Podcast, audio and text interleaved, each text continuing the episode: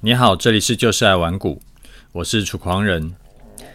上个礼拜我们在介绍了台股动态平衡社团的年度优惠开始以后的这个消息以后啊，有人就来问我说，社团会叫做台股动态平衡社团，那什么是动态平衡策略呢？然后为什么这一套策略可以在多头的时候赚个五成一倍，然后在空头的时候又能够全身而退？动态平衡策略是这样子。社团里面呢，会教你一套策略来买股票，然后每个社团的学员，包含团长，都会买大概十档股票。呃，资金小的你可以买零股，不会让你单押一档。然后把这些股票呢，就记在 团长提供给你永久使用的这个评价防御表里面。这个表格啊，就会显示你手中股票的最大风险值，什么股什么价位需要出场，然后没有满足出场条件的的话，你就续报。然后它每天的未实现损益变化。那因为股票每天的价格都在变化，所以你就需要每天的盘后会打开这个评价防御表来看一下，是不是有些股票会已经触发了停损条件需要卖掉，然后你就需要更换新的股票进来。那每天的盘后花十五分钟去调整一下你的持股，你隔天要买进的或者说要卖出的股票，你就单子挂一挂。那把小亏的股票呢就卖掉，把获利的股票留着。所以标股啊，一定是持续走强，那它就一直会被留着。平均每年都能够报到二十档以上的这个涨几倍的这种妖股，这个就是动态平衡策略。那这样做有什么好处嘞？因为每天晚上都在重新平衡，所以走弱的股票很快就会被卖掉，那留下来的都是赚钱的股票。那这个组合啊，就会帮你持续赚多赔少，而且因为不是单押一档，所以说任何一笔操作都不会亏损超过一趴。这个很直观嘛，因为你买十档股票，其中一档走弱。就算它直接杀跌停，那也不过是赔你总资金的一趴而已。当然啦，这个是极端状况。评价防御表呢，它不会等到这档股票跌停才叫你卖，只要是涨势变弱，就会提醒你该换股了。你看，评价防御表它会让你亏损的都是一趴不到就会卖掉，然后搭配社团会教你的选出标股的方法。啊，今年选到的标股在空头年依然是可以赚到两三成以上，甚至是像有一档叫精锐，它是赚了超过六成，把标股爆满整个波段啊，这个就是利用动态平衡大赚小赔的方法。啊，东尼 Stock 的策略呢，也很适合跟我的终极波段交易策略搭配做。为什么？因为第一个，我们两个的策略都是完全不用盯盘，你再忙碌的上班族也很 OK。第二个，我的策略呢，适合在指数上下震荡比较大的时候，那我们可以赚赚比较多啊。但是去，遇到那种小幅度的整理，我这套策略就比较不好赚钱。但这种小幅度的整理盘呢、那它就是时常是个股表现。那东尼的动态平衡策略呢，就可以，因为它会抓到个别的小股票，就是那种标股嘛，所以它就算指数没动，它只要个股有在涨。他就可以抓到这种股票，然后就可以赚比较多。然后，所以在那在台股啊，过去几十年来上下两千点的这种盘整盘，几乎就是占大多数时间的。所以，无论你是这个就是做股票的，还是做指数的，我都会建议你。那你同时做我跟东尼团长的策略，那遇到盘整期呢，东尼团长策略可以帮你大赚小赔；遇到趋势盘，无论是大涨还是大跌，我的策略大概都可以帮你抓到。啊，所以你就不会有什么获利空窗期。啊，几乎任何盘势，你手中的策略都可以帮你赚到钱。啊，再加上说我们两套策略的风险控管都做得很好，所以就算遇到逆风的那一个。最近比较倒霉的那个策略，那也不会赔多少，所以长期下来资产呢、就可以持续的增加。啊，社团原价三万四千八，限时优惠两万九千八，优惠直到十一月二十四号，隔天就会涨回原价。啊，今年呢、如果你是操作股票比较不顺利的，我会建议你跟东尼团长好好学一下这一套低风险高报酬的交易策略。那我会把。社团的介绍放在资讯栏。那最后补充一句，因为很多人会来问嘛，那加入社团以后是不是会这个啊、这个会不会工具要持续有会期才能用啊？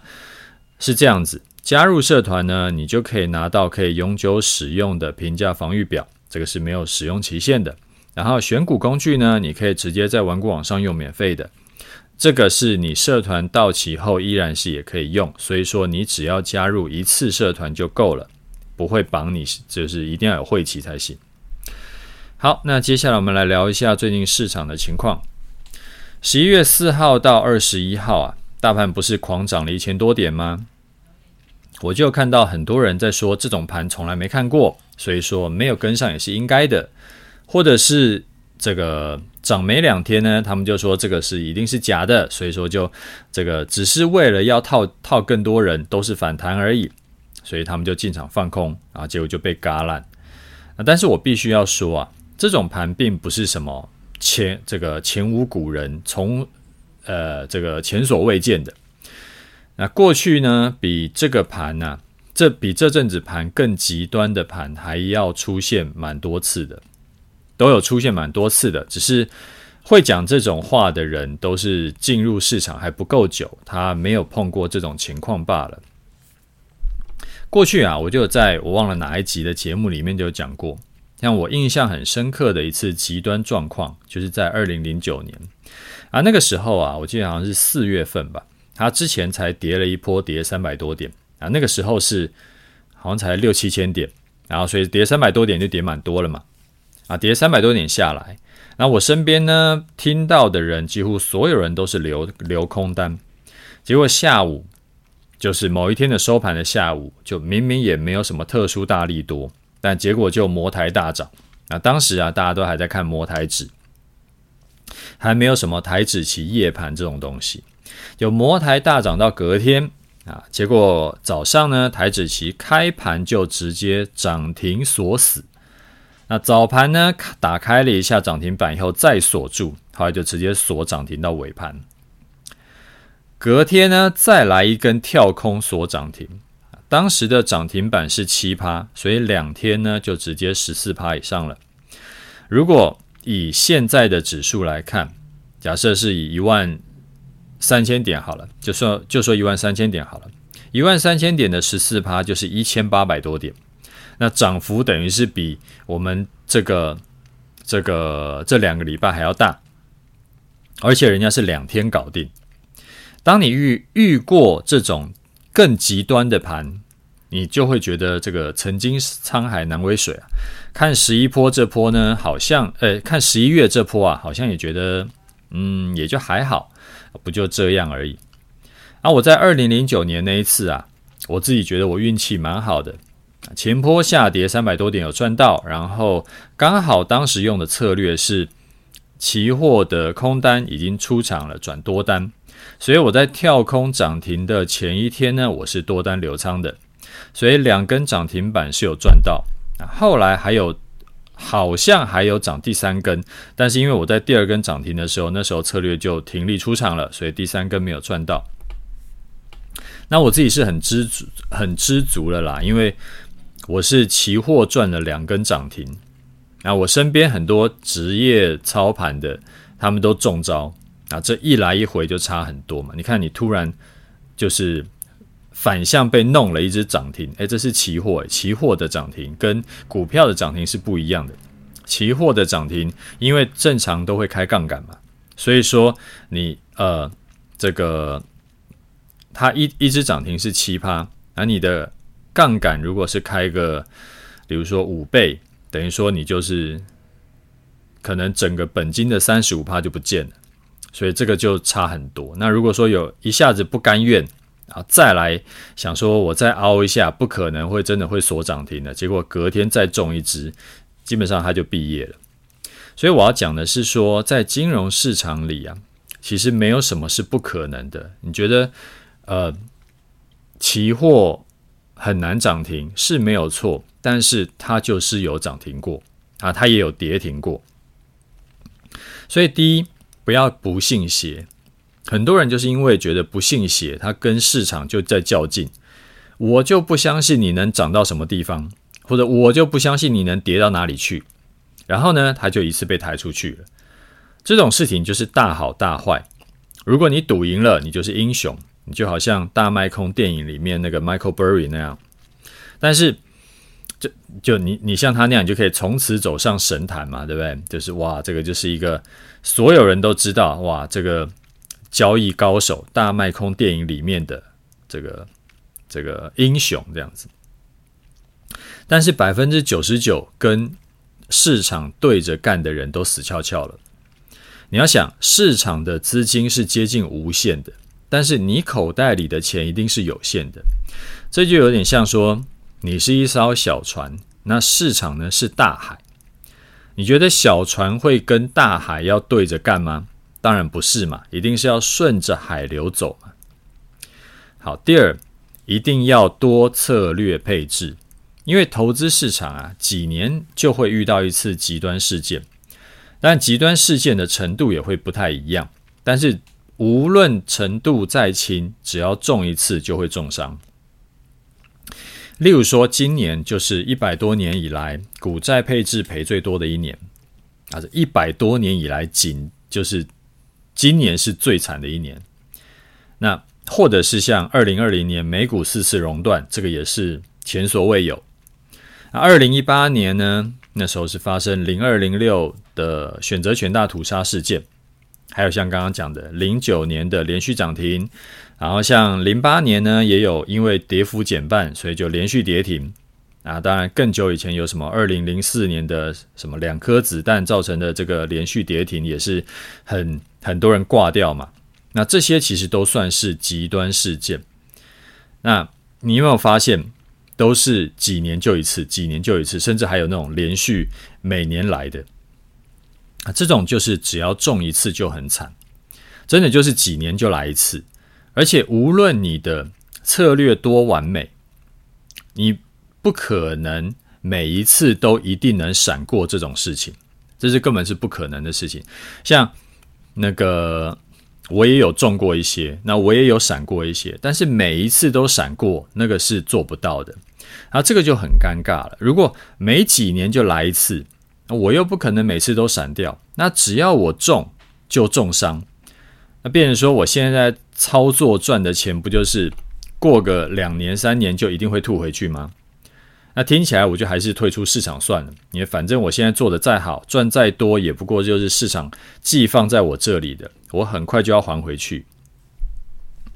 当然不是这个样子，因为操盘手本来就不应该压单策略，压单只股票。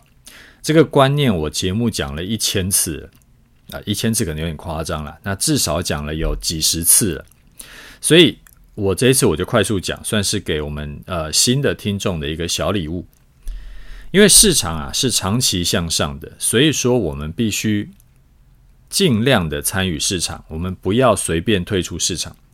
但是参与市场，我们不要只有一种策略，例如说存股，或者说只有做一种的顺势交易策略。因为如果遇到好比说这档股票爆大利空。或者是这个策略呢，遇到逆风亏损的时候，那就会让你一次重伤。例如说，之前很多人存的像金融股，今年就很惨嘛，甚至是很多股票明年会配息配不出来。啊，今年做股债配的也很惨啊，今年走这个分时 K 的突破策略的也不好过。但是如果你是同时做好几个策略，只要这些策略啊，长期来说都能够赚多赔少，中间就算有一个策略遇到逆风，它赔钱，你整体的绩效也会是正的。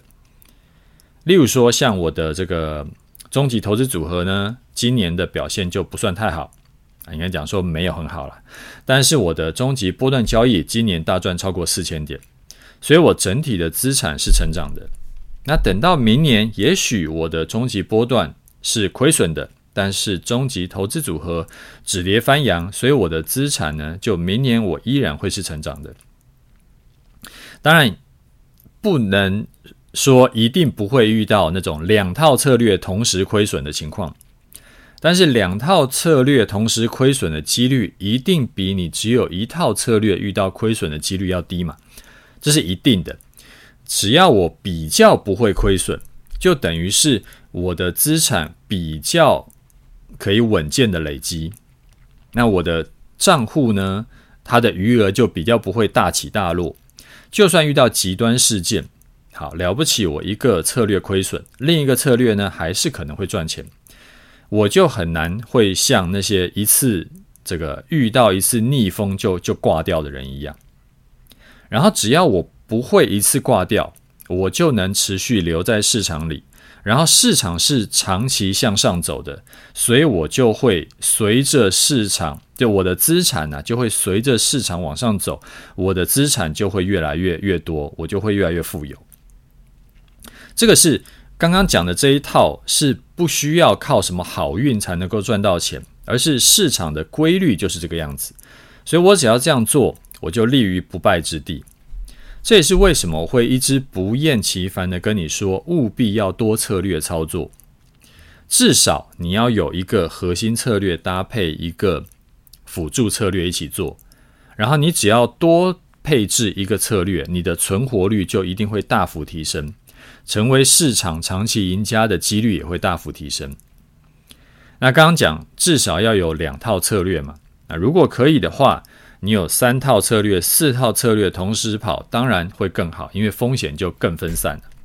你可能会好奇说，三四套策略同时跑会不会顾不来？其实不会哈，并不是说你要跑四套当冲策略，也不是说只有当冲当冲才叫策略。你可以，我们这样举例好了，例如说，你可以一个策略呢是做我的终极波段交易，盘后我们看一分钟就可以了。啊，同时呢，你可以做我的终极投资组合。啊，终极终极投资组合是半年调整一次就够了，平常都不用管它。那还有一个策略呢，你可以做像东尼 Stock 台股波段策略。啊，盘后呢，花十五分钟去调整一下持股。啊，第四个策略，你可以定期去买连结指数的 ETF。啊，这个也是完全不用看，反正就是你就自己那个 calendar 设好是哪一天要去买就好。那这样就四个策略了，基本上除非你遇到那种真的是非常极端的状况，好比说，呃，外星人攻打地球，不然你要四个策略同时亏损的几率真的是趋近于零。那而且另外一件事情是说，你就算你做了四个策略。你看啊，我们刚刚讲那四个策略，你要做的其实也不过就是盘后花个十五分钟看股票，然后另外花个一分钟来看指数而已。所以操作要赚钱呢，有的时候真的不是你够不够努力的问题，而是你一开始的方法策略是不是对的。你如果一开始方法不对啊，你想说哇，我就是要一个策略把它做到极限，那可是你再好的策略，你都一定有可能会撞墙嘛。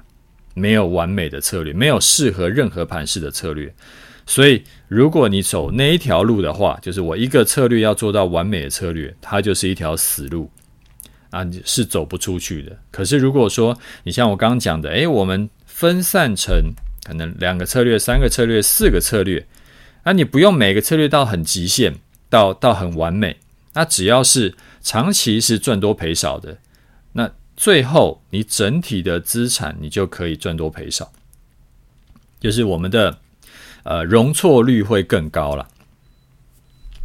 好，那接下来我们来看一下听众的回馈哈。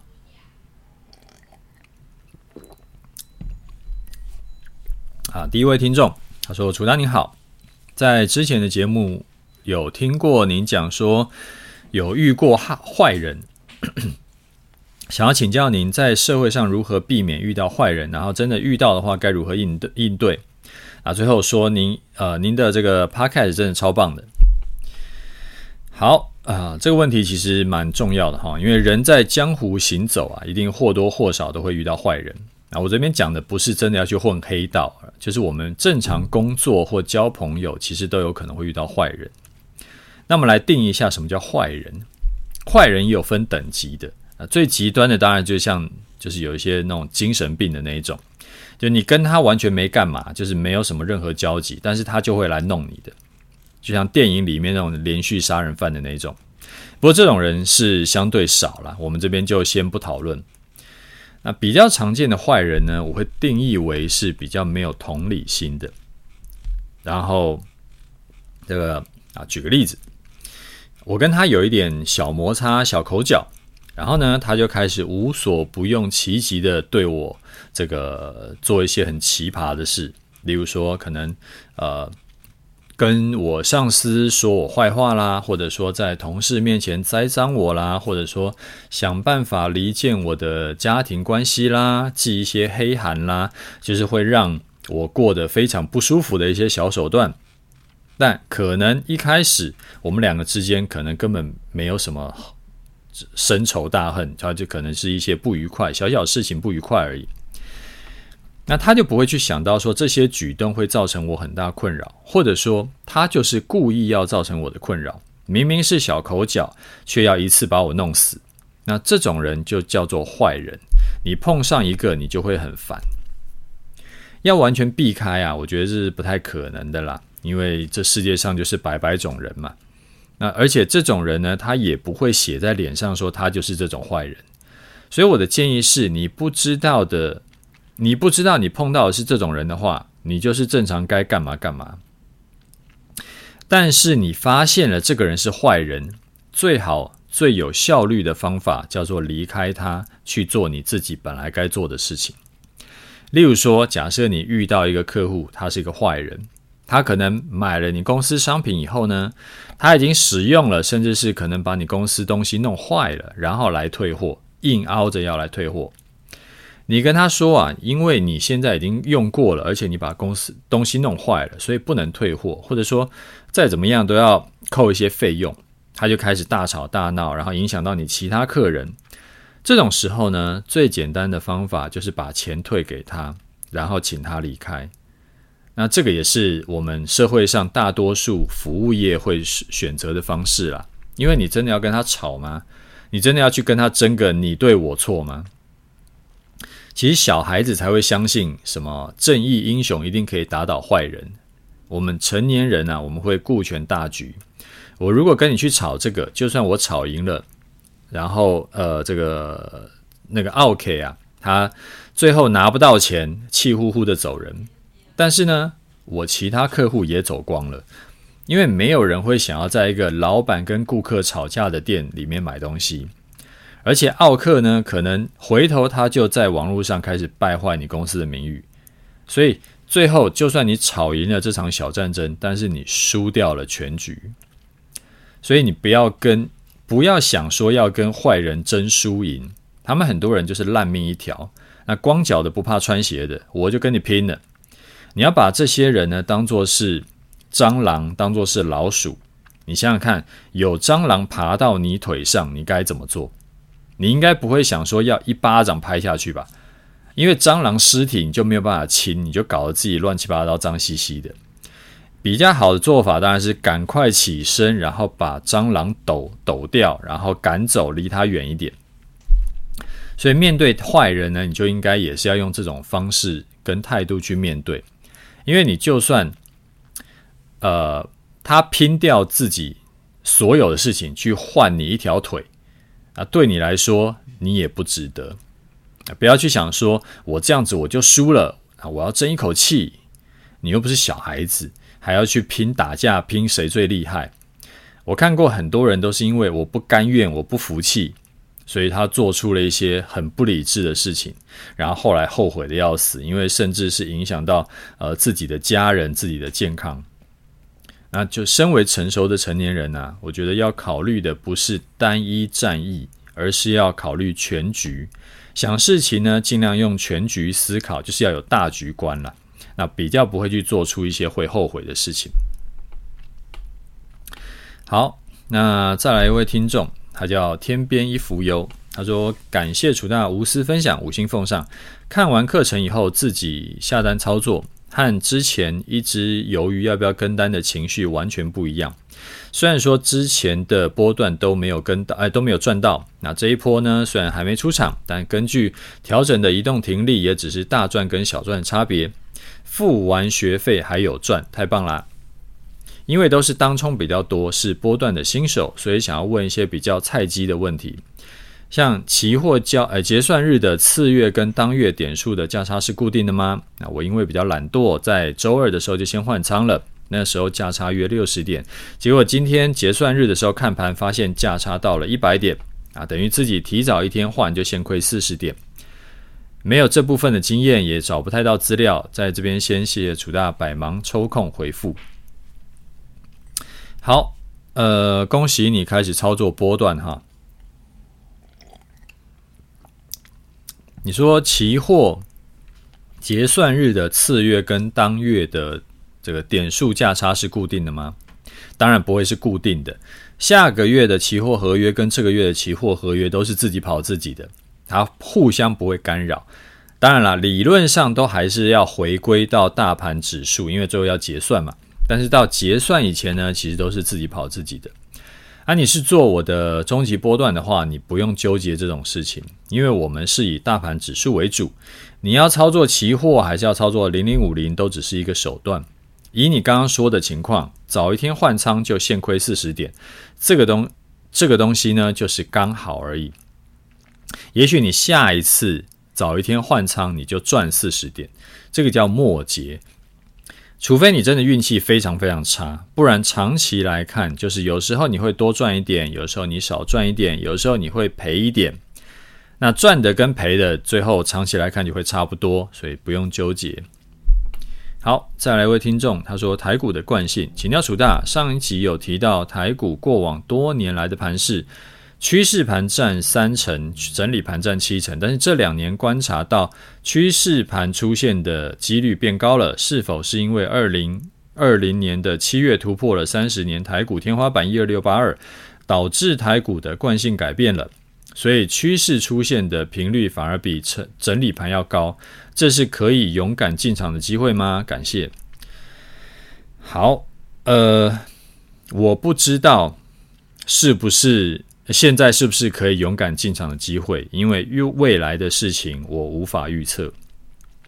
当然，你说的情况也可能发生，但是去期待这种事情是没有意义的啊！不管是做，呃，不管之后啊，这它是趋势盘比较多呢，还是盘整盘比较多，反正我们就照策略来做就对了。而且，其实啊，是趋势盘还是盘整盘，它是个假议题。为什么？因为严格说起来，趋势盘跟盘整盘的界限并不是很清楚，要看你操作的周期来决定。例如说，呃，对你是操作五分 K 的人来说，涨一百点已经算是趋势盘了。但是涨一百点对于看日线的人来说，好比说他是今天涨一百点，明天跌一百点，后天又涨一百点。那对这个人来说，其实这三天都在盘整而已，所以去深究这个问题意义不大。好，好，那再来一位听众，他说：“嗯，楚大你好，先感谢您的无私分享，您一直是我的股海明灯。您平时理性的分析是混乱股市讯息中让人有安定的力量，觉得一般上班族要靠。”薪水翻身，机会机 机会机会微乎其微。想要做点投资，但是每天本业的工作就已经榨干了精力。以前三心两三心两意的玩玩，自然赔得很惨。后来听了您的 podcast 之后，发现呢、啊，原来股票也能够这么心平气和的赚钱。果然是练了二十年的大内高手。其实一直很想要入手课程，但觉得会不会忙到没有时间好好把课程看完而浪费了。前几天呢，就听楚大说要进多单啊，看了一下形态，大概明白楚大出手的理由，就当一次跟单仔吧。很幸运的这一次，一口气就喷了千点，然后点点点，楚大帮我把学费都准备好了，那我还有什么好考虑的呢？出了这单，立马来刷。另外有几个关于课程的问题想要请教。第一，我的资产中美元的比重蛮高的，您的课程中有没有工具可以以美元操作？好，第二，真心觉得做空策略很重要，但是买反一太不直接了。但我没有操作过期货的经验，课程中有教一些基本的尝试吗？或者是有推荐的入门方式？感谢您的解惑。好，恭喜你哈，其实我还蛮多学员跟你一样，都是先赚到了学费再来买课程。那基本上这种奇葩的事情呢、也只有我们这边会发生，因为我还没听过有哪个课程像我们这个样子的，感觉也很有趣。不过我猜啊，这种情况之后也会慢慢变少了，因为我不能一直永远做示范单下去嘛。啊，之后呢，可能就会有空提点一下，那没空的话，我就可能比较多花一点时间照顾我的学员吧。好，最后来回答你一下你的问题哈。啊，第一个是有，呃，你加入终极投资组合，投资组合的配置就是用美元做。好，第二个啊，就可以用美元做，你要用台币做也是可以。好，第二个你说的是终极波段交易里面。做空要用期货这个部分嘛？那我自己的策略啊，用到期货的知识其实不多，因为就只是交易手段而已。主要还是课程，主要还是教你判断市场多空的技巧。那这个也是比较有价值的东西。期货啊，你只要会基本的买进卖出就好啊。你可以直接去搜寻一下期货基本教学。类似这种东西啦，或者说是你呃可以去书店啊找一下，像什么期货交易的第一本书啦，或者是三天学会期货操作这种，就是很入门的书。那大概花个十分钟看一看吧，就就差不多了。没有用到什么高深的期货技巧，你不用太担心。好，那再来一位听众，他说：“楚大好，我是内湖三宝爸。”很高，很感谢因缘际会认识您，其实是二零二零年不经意听到的。每次听您节目的内容都觉得获益良多，尤其是像我一开始就打算玩期货不弄股票，特别开心能听到您的节目跟观念。水面上的期货玩家很少，所以就直接成为您的粉丝。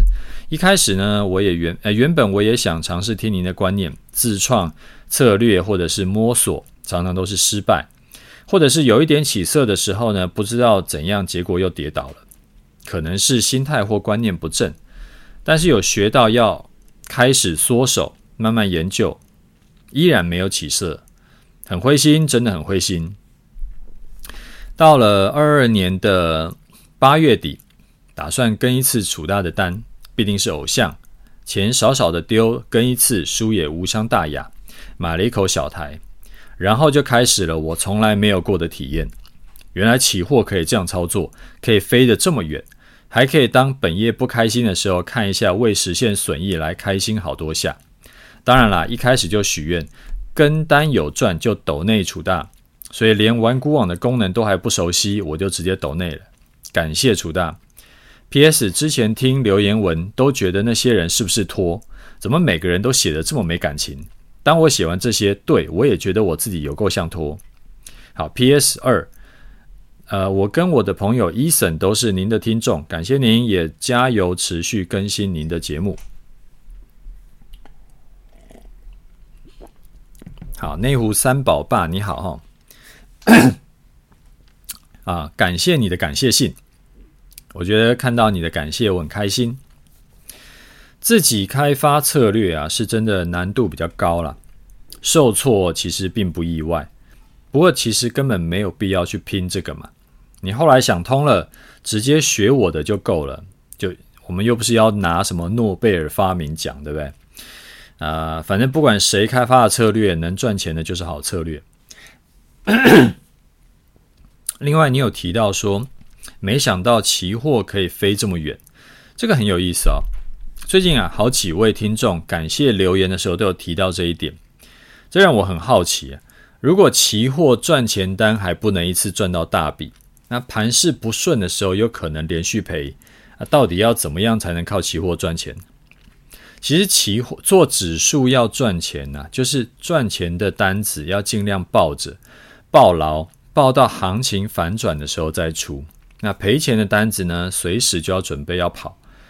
那平均每一笔的赚钱单，要是能够做到赔钱单的好几倍，胜率不用太高，大概四五成就足够了。啊，这样操作久了，几乎就一定能够赚钱。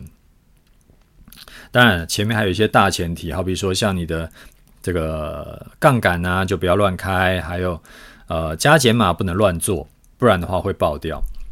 啊，做股票呢也差不多概念。假设你是没有内线的正常投资人，想要赚多赔少，你就可以去学东尼的策略啊。操作啊有分，哦，就有点哑掉了。操作有分大赚大赔、小赚小赔四种情况嘛。然后控制好、控管好风险，你一定是可以把大赔的可能性去除掉。啊，选股能力不要太差的话，有时候小赚，有时候小赔，所以小赚小赔呢也是可以护底掉的。四种情况去掉三种，最后就剩下长期操作下来，最后就剩下大赚的可能。股票怎么大赚？就是赚钱的时候持续，你要把那个赚多，呃，涨多跌少的股票你要抱牢。行情没有反转以前，不要急着落袋为安，你才可能赚到大波段。啊，既然做指数、做股票要赚钱，听起来都不难嘛，那为什么大多数人都是赔多赚少？因为抱牢赚钱的单子，停损赔钱的单子是反人性的，大多数人都是反着做，然后留下亏损的，砍掉赚赚钱的，所以做久了累积起来就是亏损居多。所以这个就是跟你分享的一些呃我的经验了。好，那最后我们来谈一下盘势哈。大盘在连续大涨之后啊啊，最近几天呢开始整理休息一下。十月二十五号大盘跌到一二六六六的时候，大盘扣除台积呃不，大盘不是扣除台积，大盘扣除 ETF 的融资余额呢是一千五百二十几亿。那到上个礼拜五已经涨了一千八百多点上来了，结果融资反而在降，再减少了五十亿。你信不信？这波涨上来涨了一千八九百点、两千点，但是百分之九十九的散户是没有赚到的。他们可能涨一点就赶快卖股票，或者涨一点也不过就是套牢的程度减轻一点，甚至还有人去做空，然后被嘎烂。那涨了一小段上来啊，而不是一小段，涨了一段上来啊。最近在休息嘛，为什么会需要休息呢？有几个原因。第一个是可以再养一些空单，然后这样到时候如果要再涨的时候，轧空力道可以再帮助上涨，那个会涨得更好。好，第二个是让乖离已经拉大的均线可以再靠近一点，之后上涨才不会一直有就是往下的拉力。第三就是停看听一下国际股市的呃走势如何，因为这一波台股会这么快速的上涨上来，主要是还给台股之前因为政治风险被错杀的部分。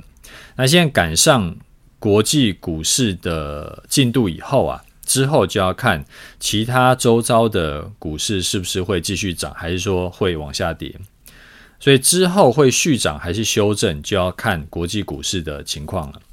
但是不管怎么样，我们这一笔多单呢是几乎赚满整个波段，挺爽的。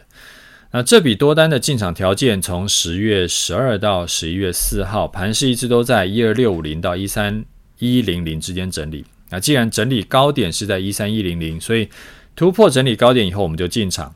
那我我就把进场条件设为。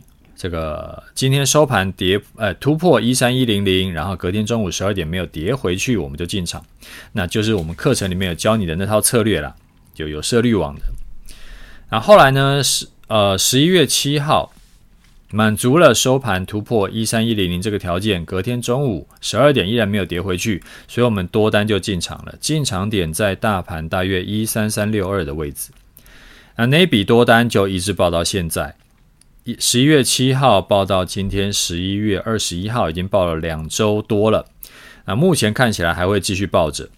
那简单统计一下，到今天收盘一四四四九为止，账上的获利啊是一千零八十七点。出场策略我们原本是看月线嘛，那但是因为呢月线的距离现在指数已经太远了，所以我们就上调到一三九零零啊。至于一三九零零是怎么来的，我课程里面都有教，你自己忘记的话要回去复习一下。啊，如果之后月线持续在往上涨嘛，那它月线如果突破了一三九零零呢，我们就会再把出场的参考改回到月线。那最后可能会有人想问我，如果之前错过了，现在还能不能进场？你现在要进场，当然我不能说不行，因为后来也许会再继续涨。